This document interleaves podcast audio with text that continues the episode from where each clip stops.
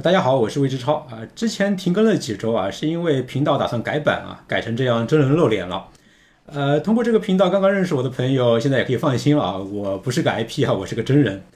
呃，之前一直不露脸呢，主要是因为一开始准备的那几期视频都是那些画面感比较强的内容啊，啊，配上素材来呈现的话，效果会比较合适。但从现在开始呢，我们这个频道里知识密度比较高的内容比例会越来越多。我会更加侧重于讲解心理学新知啊、心理学图书啊这样一些更加偏向于硬核的心理学的这样的一些内容。那这些内容呢，想来想去还是以这样对着镜头聊天的形式来讲最合适啊。那么我们今天露脸的这第一期视频呢，来聊一聊费米悖论的心理学解释。呃，费米悖论这个词，喜欢科幻、喜欢外星人、天文学这些话题的朋友应该都很熟悉啊。那我这里再稍微解释几句。呃，费米悖论就是说，一方面宇宙明明这么大，宇宙里存在高等外星文明的概率呢，照理说来说也是很大的。但是另一方面呢，实际上我们却从来都没有找到过外星人。宇宙那么大，却又那么寂静啊，这两者之间好像存在着一个非常巨大的矛盾啊，这就是费米悖论。那么为什么会有费米悖论呢？为什么我们找不到外星人呢？这件事其实并不是只有物理学家、天文学家有发言权啊，心理学家居然也有话要说。那么今天呢，我会把一些关于费米悖论的很有心理学意味的解释给整理出来，来跟大家聊一聊。这些内容呢，主要是来自于两本书啊。第一本书是英国天文学家斯蒂芬·韦伯写的《如果有外星人，他们在哪？费米悖论的七十五种解释》。呃，看书名就知道啊，这是关于费米悖论的一本百科全书一样的书啊。市面上基本上各种各样的关于费米悖论的解释。从很无厘头的到开脑洞的，再到科学性很强的，那这本书基本上都已经囊括了。呃，但是不知道为什么这本好书很冷门啊！明明最近一两年关于外星人的这个话题其实是很火热的，但是这本书好像很少被人提到。我等会儿呢就会讲到这本书里最值得玩味的那几个心理学有关的费米悖论的解释。那么今天涉及到的第二本书呢，是一本心理学名著啊，是当代最著名的心理学家史蒂芬·平克早年的一本代表作。书名叫做《心智探奇：人类心智的起源与进化》。呃，这本书我没有纸质版啊，大家就看一下这个屏幕上的这个电子版的封面好了。呃，关于费米悖论啊，有一种很重要也很有可能是成立的解释是说，之所以没有高等外星文明呢，是因为人类这种级别的智能其实是非常非常罕见的。我们人类的智能能够进化出来，其实是一个非常稀有的偶然事件，偶然到这在全宇宙可能都只是一个孤立。呃，所以呢，在宇宙里其实根本就不存在跟人类差不多聪明的外星人。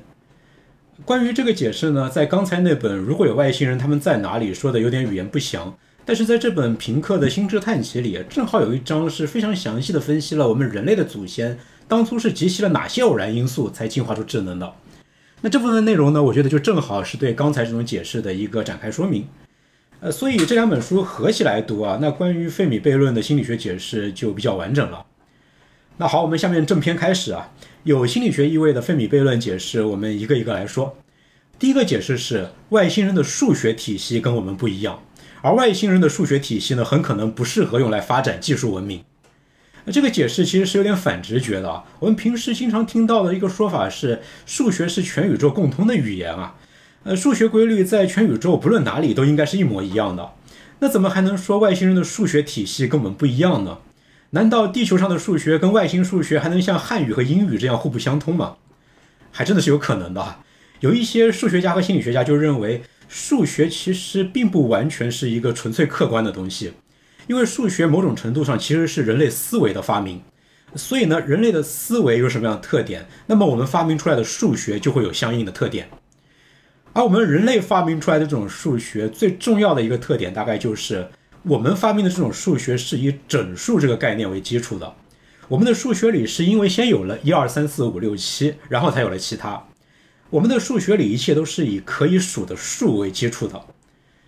那我们之所以能够发明出这样的一种数学呢？原因其实要从人类祖先的进化过程里面去找。我们的祖先是生活在一个充满了离散物体的世界里的。什么是离散物体呢？离散物体就是一个一个可以数数数得出来的东西。啊，比如说树上有几个果子啊，远处有几头羚羊啊，我们的部落里有多少个人啊，等等等等这样的一些东西啊，啊，这些东西对于我们祖先生存都是很关键的啊，这些关键事物都是一个一个的整数，都是可以数出来的，把这些数字数出来，对于我们的祖先活下来非常的重要，啊，于是呢，我们人类的大脑就逐渐演化出了计数的能力。那现在神经科学里也有证据发现啊，我们大脑里是有专门用来计数的区域的。计数啊，可以说是我们人类的一个非常重要的本能。那基于这样的一个本能呢，我们就发明出来以整数为基础的人类的这种数学。啊，那么问题来了，外星人有可能发明这样的一种数学吗？也许并不能。啊，比如说，如果有一个气态星球上啊出现了一种气态的智慧生物，啊，他们的身体是一团气体啊，啊，比如说就像是《Rick and Morty》里那团会拉金子的屁啊，在那样的一个气态星球上呢，物体大都不是离散的，那种星球上完全没有一个一个的果子，一个一个的人这样的东西，在那里到处都是连续变化的物体啊，比如说会变大变小的云团啦，比如说会改变颜色的光线啊等等这样的一些东西。那么，在这样的一种环境里进化出来的生物啊，很有可能就不会发明出整数这个概念啊。相反，他们很有可能会发明出一种基于形状和大小概念的数学系统。那这里边最关键的一点是，我们人类的这种数学正好能够让我们发明飞机、桥梁、汽车、无线电、计算机这些东西。也就是说，人类的这种数学正好是可以支撑技术文明的发展的，而别的文明发展出来的其他数学系统却不一定能够发展出技术文明。啊，于是呢，在那样的一些星球上，可能会诞生出智慧生命啊，他们甚至都有了数学，但是他们的技术却有可能始终停留在一个非常原始的阶段。外星人有不同的数学啊，这就是费米悖论的其中一种解释。那你觉得这种解释合理吗？呃，其实这种解释呢，有一个非常大的漏洞啊，那就是它只能够解释有些文明可能会这样，但是肯定不能够适用于所有的外星文明。只要这个宇宙中有一些反例啊，只要有那么一些外星文明发展出了跟我们一样的数学，那么为什么找不到他们就需要另外找解释了？呃，费米悖论的很多解释其实都是有这个问题的，他们能够解释为什么我们找不到某些外星文明，但是不能够解释为什么我们找不到所有的外星文明。呃，后面再出现这种情况的话，我们就不一一说明了。好，那下面呢，我们来说关于费米悖论的第二种有心理学意味的解释。呃，第二种解释是说，人类是处在外星高级文明设置的一个禁区里，啊，这是一个非常阴谋论的脑洞啊。呃，这个禁区假设是说，呃，现在的银河系呢，其实早就已经进入到一个有很多星球都已经发展到高度文明的这样的一个程度。银河系非但一点也不荒凉啊，反而其实非常的热闹。呃，但是呢，对于一个高度发达的文明来说，扩张早就已经不是他们的需求了。把他们的势力扩展到银河系这种事情，对他们来说 low 得很啊，他们根本就不屑一顾。那对于他们来说，什么东西最重要呢？独立发展起来的新文明创造出来的知识，对于他们来说是最宝贵的。也就是说呢，高级文明追求的其实是多样性啊，也就是王小波说的“须知参差多态乃是幸福本源”。在这个解释里，王小波就是这个宇宙的神啊。在追求多样性这样的一个最高目标之下呢，银河系的高等文明就达成了一个协议，他们共同把那些欠发达的文明所在的星系划成了高等文明不得进入、不得干涉的禁区，啊，谁都不允许跟这些欠发达的文明去接触，啊，不允许向他们透露自己的存在，呃，甚至于那些高等文明还用他们的黑科技在禁区之外包裹上了一层幻象，让那些欠发达的文明观测不到任何高等文明存在的迹象，而我们地球呢，就属于这种欠发达的文明。我们太阳系就身处在这种禁区里，呃，只有有一天，等我们地球的文明发达到超过一个界限啊，我们才会加入到这个银河系高等文明俱乐部，啊，直到那时候呢，宇宙的真相才会在我们的眼前展现出来。我觉得先不管这个脑洞有多大的可能性啊，我觉得里边最有意思的一点是对多样性这个问题的理解。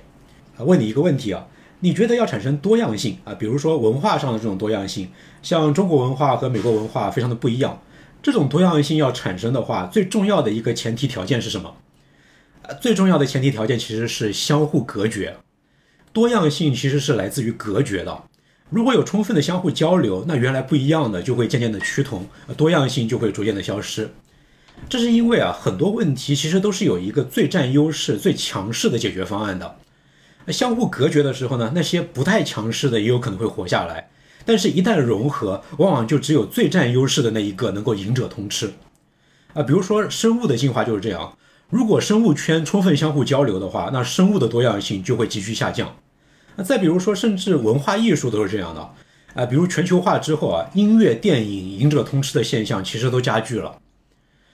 所以呢，在刚才的这个禁区解释里啊，外星文明对于多样性的理解是非常的到位的。只有隔绝才可以创造多样性，呃，所以他们就必须把那些欠发达的文明给圈在禁区里，不跟他们去接触。啊，这个操作我给满分啊。呃，其实呢，很多关于费米悖论的解释都像刚才这个解释一样啊，是从外星文明的动机和心态上来做文章的。这些解释呢，其实都非常有心理学的意味。啊，比如说大家都很熟悉的刘慈欣的黑暗森林理论啊，其实就是费米悖论的一种心理学的解释。黑暗森林理论的核心是恐惧这种情绪嘛，是恐惧这种心理嘛。呃，黑暗森林理论是说宇宙里的高等外星文明都害怕一露头就被别的外星文明给干掉，所以他们就都把自己给隐藏了起来。如果有外星人他们在哪？这本书里有几个跟黑暗森林理论非常接近的假说啊，那我这里就不展开了。好，下面我们来说第三种费米悖论的心理学解释。第三种解释是外星高等文明失去了扩张的动机，呃，这也是从心态和动机的角度来解释费米悖论的。呃，费米悖论有一个核心是，它假设外星文明如果发达到一个程度的话，那它就一定会展开星际扩张，那我们就应该会遇上他们。但是如果文明发展到一定程度之后，生物就没有了星际扩张的欲望呢？那这种情况会不会发生呢？呃，其实很有可能会发生啊。文明并不一定是有向外扩张的动力的。如果有外星人他们在哪？这本书里列举的例子就是咱们的明朝。呃，明朝就是一个几乎没有扩张动力的、完全向内收缩的帝国。那为什么他不爱扩张呢？呃，可能有文化上的原因吧，但更有可能是经济上的原因啊。向外扩张在当时的条件下不经济啊，扩张成本非常高，收益太小。这个道理呢，在宇宙中也是一样的。因为宇宙里有光速限制，所以高等文明即使具备了星际扩张的技术实力，他们最终也会发现星际扩张的性价比是非常非常非常低的。那他们最后会向哪个方向去发展呢？最有可能的就是往虚拟世界去探索嘛。换句话说呢，外星文明最后都玩游戏去了。啊，毕竟现实世界很难往外突破，但是虚拟世界里却有无限的可能嘛。所以为什么找不到外星文明呢？在刚才这种解释下，答案其实非常简单啊，那就是因为所有的外星人最后都变成了游戏宅。那这样的一个解释合理吗？呃，其实想一想我们的现实，就会发觉挺合理的，是吧？我们人类现在不就是已经走在这条路上了吗？要去火星的马斯克啊，基本上只是个孤胆英雄，互联网才是这个世界的主宰。科幻迷经常感叹说，说好要给我星辰大海，最后却只给我 iPhone、抖音、王者荣耀。但是搞不好呢，iPhone、抖音、王者荣耀就是人类最后的归宿啊，也可能是全宇宙所有高等文明最后的归宿。好，那下面呢，我们就来说费米悖论的第四种心理学意味的解释，这是今天这期视频里最重头的解释啊，那就是我们开头说过的，我们人类这种水平的智能其实是非常非常稀有的，人类的智能能够进化出来，可能纯粹就是一个偶然，甚至于在全宇宙，可能目前为止就是独此一份啊。这部分内容呢，我会结合史蒂芬平克的那本《心智探奇》来说。那么，智能的出现有可能是偶然的吗？啊，非常可能啊，因为变聪明这件事其实并不是进化的必然。呃，生物们可以变得更大、更快、更有毒性、生殖力更加旺盛，或者是飞得更高更远，等等等等啊。但这一些都不是变得更聪明。进化是要活下来嘛，对吧？而变得聪明呢，只是活下来的千万种手段的其中一种而已。而且更加关键的是，变聪明其实并不一定会让活下去这件事情变得更加容易，它反而是有一些非常明显的劣势的。聪明是要靠一个非常发达的大脑来支撑的，但是发达的大脑有很多问题。首先，第一，大脑太笨重了，婴儿还没出生的时候，大脑就已经发育的大小超标了。在现代医学成熟之前，很多女性都是死于难产的，难产主要就是因为婴儿的大脑太大，通不过产道。呃，另外呢，在我们这个脆弱的脖子上顶着这么一个这么重的脑袋瓜晃来晃去啊，这就很容易在摔倒的时候受到一些致命伤。其他哺乳动物都没有那么容易伤到脑子的，但是我们人类却是脑震荡专业户。发达的大脑带来的第二个问题是它太耗能了，神经系统是一个能耗大户啊。我们的大脑在重量上只占身体的百分之二，但是它却消耗了百分之二十的营养和能量。变聪明带来的第三个问题是，大脑需要时间来学习如何使用。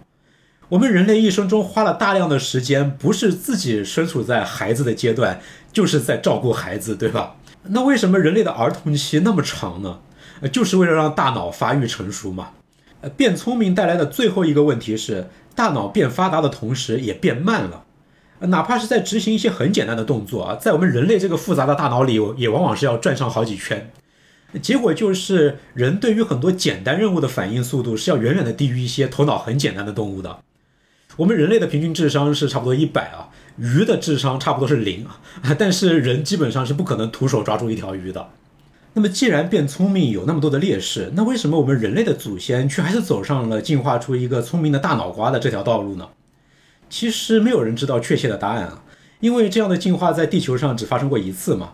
但是按照史蒂芬平克的观点呢，现有的证据让我们相信，我们的祖先至少是集齐了五颗龙珠。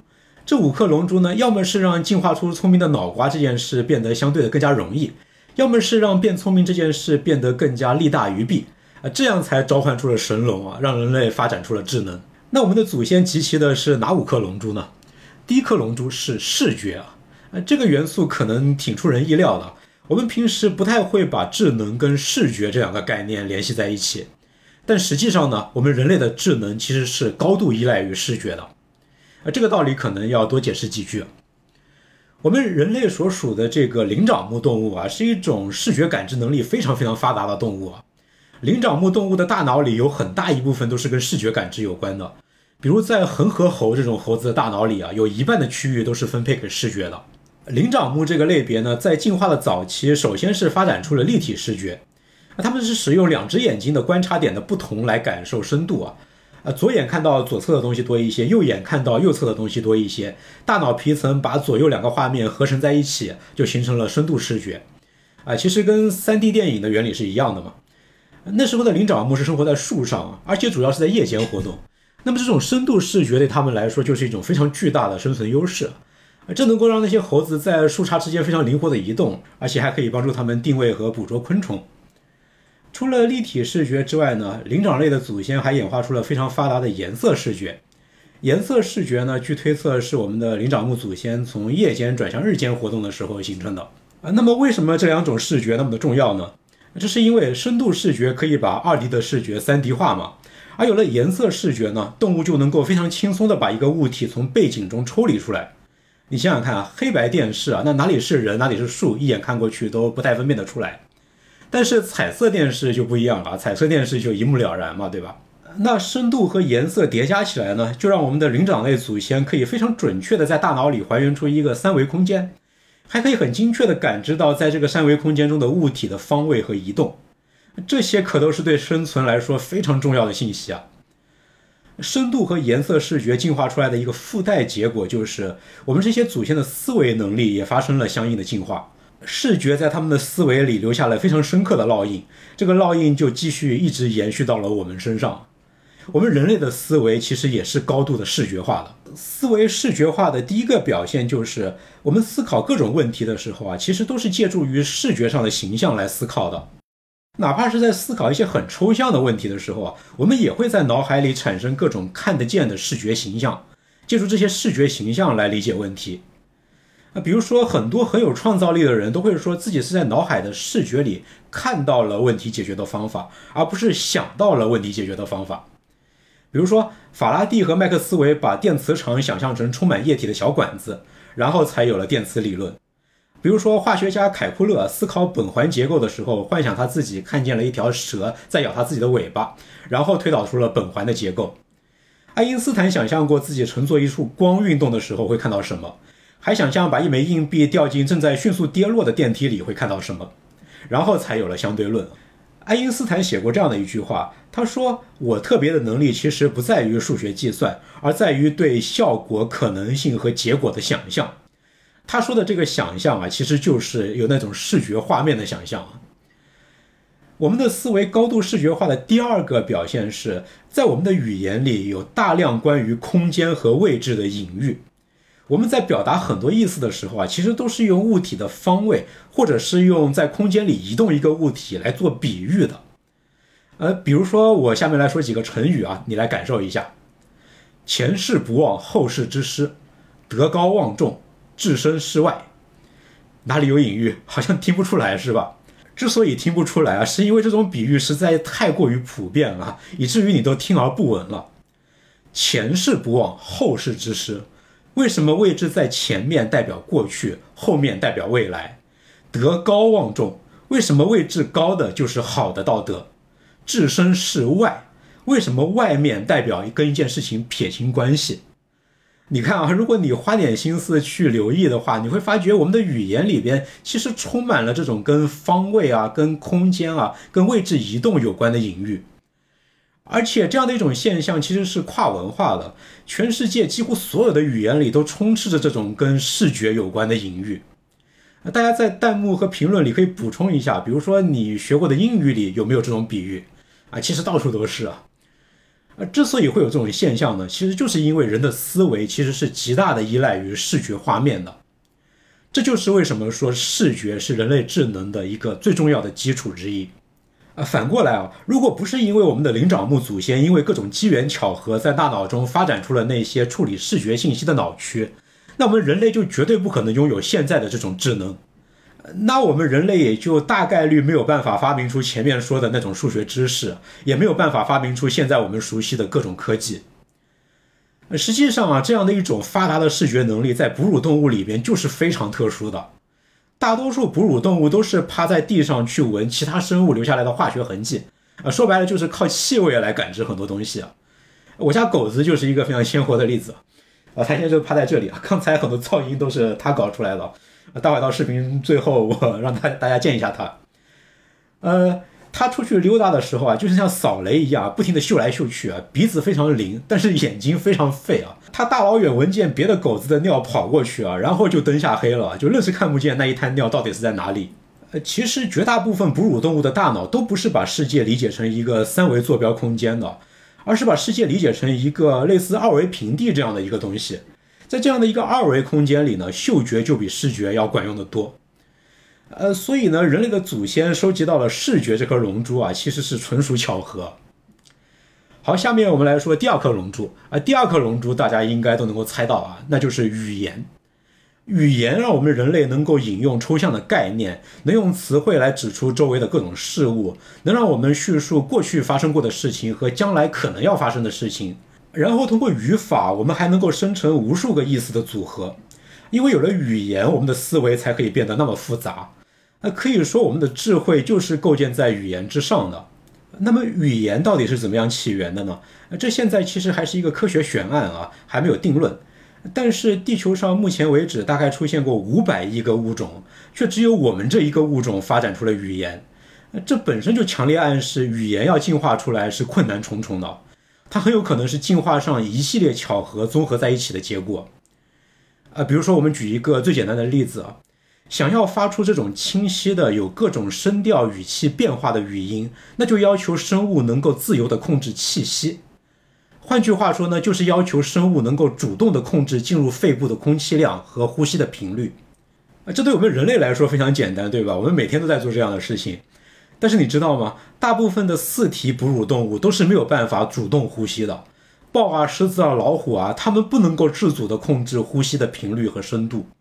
它们只能够依靠四肢在奔跑的时候的动作，带动胸腔的扩张和收缩，来进行被动式的呼吸。而我们人类可能是为了适应在草原上长跑的这个进化压力啊，我们就进化出了主动呼吸，呼吸的频率和深度是可以完全自由的控制的。这就很阴差阳错的为语言的出现铺平了道路，做好了准备。语言的出现呢，就要有一大堆这样阴错阳差的条件才可以啊。像这样的条件要全部集齐的话，那概率是非常非常非常低的。而我们人类的祖先可能正好就是那个中了头彩的超级幸运儿，呃，所以你看啊，我们这个第二颗龙珠语言要拿到手啊，那也是走了超级狗屎运啊。那下面呢就是第三颗龙珠了。我们人类祖先收集到的第三颗龙珠是群居生活。绝大多数的猿和猴子都是群居的，呃，生活在一起有很多的好处啊。呃，第一，如果一群猴子被老虎、狮子发现啊，那么任何一个个体被选中吃掉的可能性就被分散了嘛。老虎冲过来的时候，我不需要跑得最快啊，我只需要比身边那只猴子跑得快一丢丢就可以了。呃，第二个好处是在群居生活的时候，找食物的效率就大大提高了。群居的猴子可以合作打猎啊，可以分享肉和果实等等等等。那这种群居生活呢，大概是以两种方式促进了智能的进化。呃第一，群居生活本身就是一个巨大的认知挑战，一群挨在一起生活的猴子要竞争食物、竞争水、竞争配偶啊。萨特不是说过吗？他人就是地狱啊。如果猴子会说话的话，他们也一定会说其他猴子就是地狱。而这样一来呢，啊，如何跟这些猴子邻居们斗智斗勇啊，就构成了一种促进我们智能进化的压力啊。在跟邻居斗智斗勇的过程里啊，我们的灵长目祖先慢慢演化出了像是欺骗的能力啊，演化出了察言观色的能力啊，演化出了为了讨好领袖暂时的压制住自己的冲动的这样这样的一些能力。一句话啊，他们变得越来越聪明。啊，所以呢，聪明啊，很有可能就是这样的一群一群群居动物靠内卷卷出来的。啊，不过呢，这种内卷机制啊，不太可能是智能进化的唯一的前提，不然地球上的群居动物都应该进化出智能才对啊。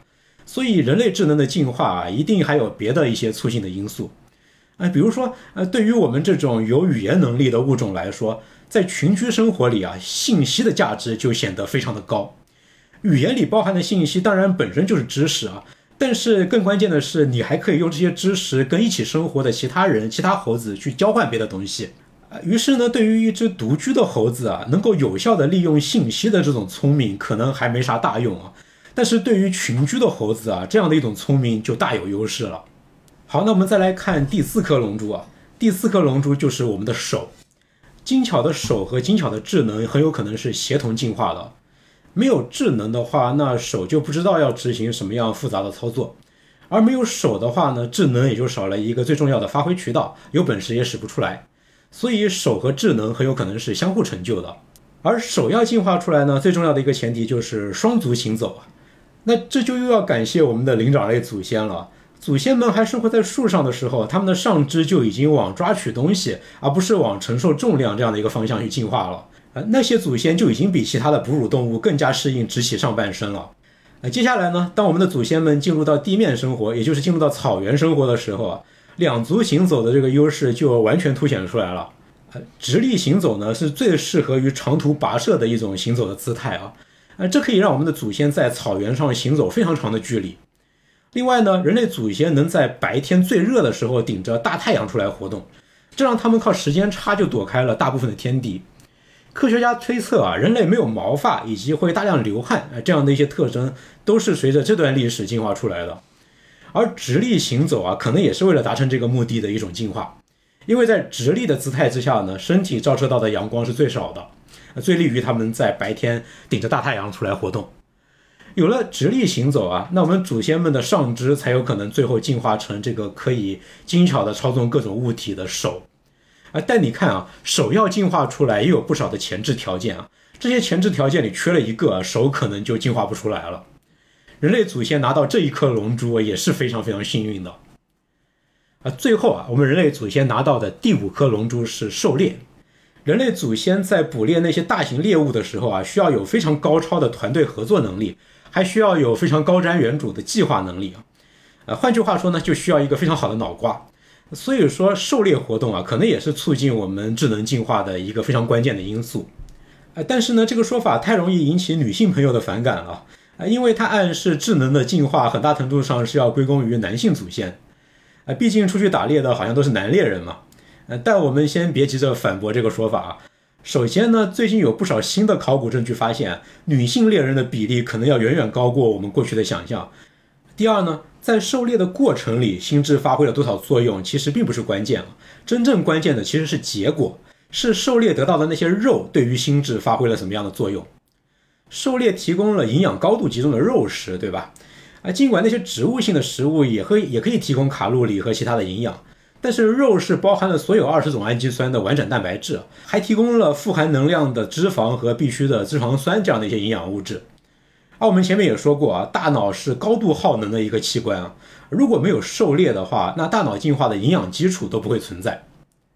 另外呢，捕猎很大程度上是一种运气啊啊，一个部落里 A、B、C 三队猎人出去打猎啊，最后可能只有 A 队大丰收啊，其他两队都颗粒无收。但是下一次呢，可能风水轮流转了，可能就轮到 A 队一无所获了。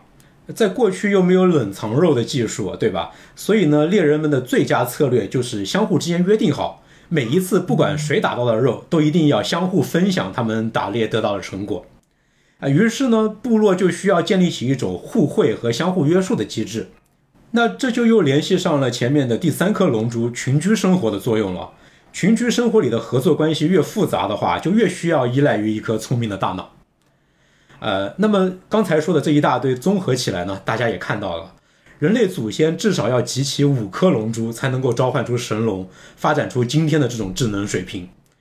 这五颗龙珠里至少有那么两三颗啊，都是要走了宇宙级别的狗屎运才有可能拿得到手的。这样的狗屎运在我们地球上只出现了一次，那么在宇宙里呢？我们会不会就是全宇宙唯一的那个中了头彩的超级幸运儿？啊，我自己个人认为啊，这很有可能就是费米悖论最合理的一个答案。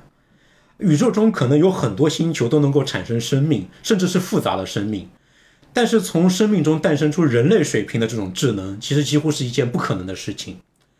我们人类整天幻想天外有天啊，但是很有可能我们自己就是这个宇宙的天花板。在宇宙这个舞台上，我们是唯一的演员，也是唯一的观众。其实，费米悖论最有可能的一种解答就是，我们之所以找不到外星人，是因为能星际旅行的、能够发出信号的这种高科技外星人根本就不存在。呃，如果有外星人，他们在哪？这本书的作者史蒂芬·韦伯他赞同的也是这种观点。我们人类搞不好就是这个宇宙的孤儿。宇宙之所以那么的寂静啊，并不是什么高等外星文明一个阴谋搞出来的假象啊，宇宙真的就是一片寂静。法国生物学家雅克·莫诺写过这么一句话，他说：“人类终于知道，他们在这个无限广袤的宇宙里是孤独的，他们从宇宙里脱颖而出，仅仅是出于偶然。”这句话真是很让人惆怅啊！但是在惆怅的同时呢，我们是不是也应该体验到一种巨大的责任感？这个责任感就是我们千万要自重啊，我们千万要少干一点蠢事，我们千万不要随便把自己给作死，我们要让人类这个物种尽可能长久的延续下去啊，因为我们这个经常干出各种蠢事的物种，居然很有可能就是宇宙中唯一的智慧物种啊！如果我们不小心把我们自己给弄死了，那这个宇宙是该有多寂寞啊！